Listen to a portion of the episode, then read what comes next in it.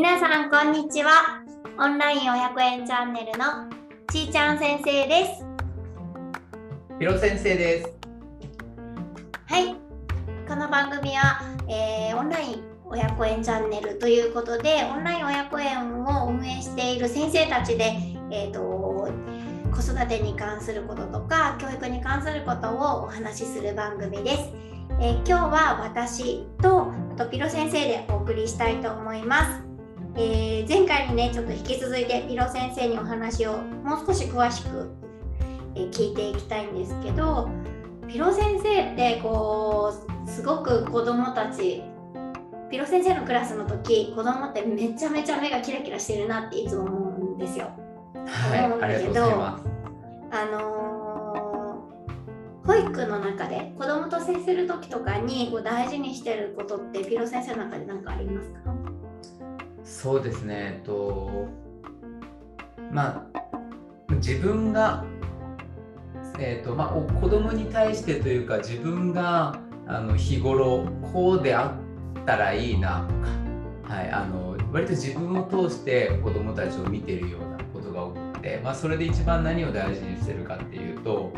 やっぱりやりたいことをやりたい。うん、でやるじゃそのやりたいことをやるやるための、まあ、気持ちを高めるためのやる気、うん、やっぱり全て行動は原動力がやる気だろうなっていうのをやっぱり常に考えていて、うん、じゃあその子どもたちがどうやったらやる気になるかなっていうことを、まあ、ちょっとサポートしている、うん、なんかそこをあの本当に少しの声がけそして少しの工夫で見る見るこう子供ってやるなと、うん、なんかでこっちのこの大人が思いもよらない発想とか、うん、まあ、思いもよらない行動だったりとか、まあ、ある意味天才だなって本当に思う。でどうしても大人になるとこういろんなことを忘れてしまっていたりとかもしくはできてたんだけれどもやっぱりいろんなことを、まあ、考えられるようになってそれはいいいい意味でも悪い意味でも。うん、でもそこすごくなんか？こうすごく狭めてしまうというかいろんな見方とか、うん、の見方考え方とかを。そこをやっぱり子供ってすごく素直で、うん、ある意味そこの、まあ、一言で言うと感性、うん、子供の。その感性をあのちょっとしたこう周りの配慮、工夫でもうみるみる変わるなって思うので、うん、なので、まあ、そういう意味では子どものやる気を一番に大事にしている。でその子どものやる気から出るあの行動とそれとあのそこに伴ったたくさんの笑顔ですよね、うん、うん、それが見たいがためにあの日々子どもたちと全力で向き合ってるようなそんな感じです。おありがとうございますでもピロ先生ってそのちょっとのその工夫のそのちょっとに何が込められてるかが多分あのお母さんとかお子さんと接する時に多分知りたいことだと思うんですけど、うん、じゃあそのちょっとの中ってピロ先生ってこうクラスの中でなんかこうお水を飲む人をやるときにお水を全部かぶっちゃったりとかで もう床が水浸しになるんですよ皆さん。えっと、とかなんかそういうことをしたりすると思うんですけどそれはちょっとこう。うん保護者にとってはとか、まあ、両親にとっては、まあ、周りの大人にとってなんかこう実践って難しい気がしてじゃそのちょっとってなんかどんなこと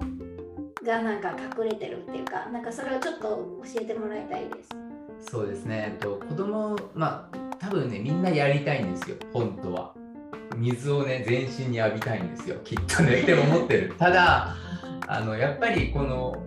まあ極端に言うと大人の都合というか、うん、やっぱ濡れちゃうしなとか服びしょびしょになるしな洗濯しなきゃいけなくなるしな床が濡れちゃうから掃除しなきゃいけないなとかまあいわゆる、まあ、大人の都合ですよね、うん、でもその大人の都合で大人の都合社会の都合でやっぱり子どものその豊かな発想とか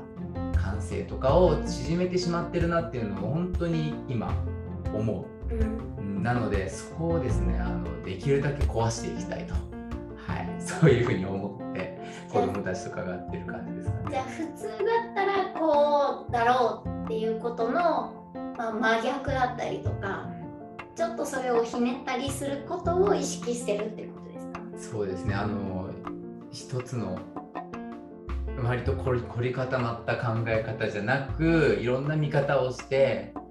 こういうふうにも考えられるよねっていうような見方を常に、うん、なんかいろんな角度から見てるっていうことですかね。ありがとうございます。なんかどうしてもね大人になると、まあ、ビロ先生も言ってましたけどなんかこうじゃないといけないんじゃないかなとか周りの目が気になったりとか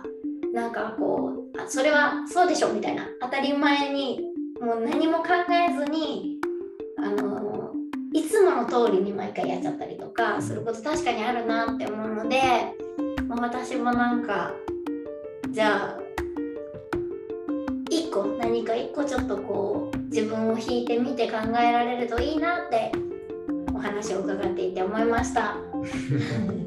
ありがとうございました。はい、ありがとうございます。はい、じゃあ今日はこれでここまでにしたいと思います。皆さん聞いていただいてありがとうございました。またね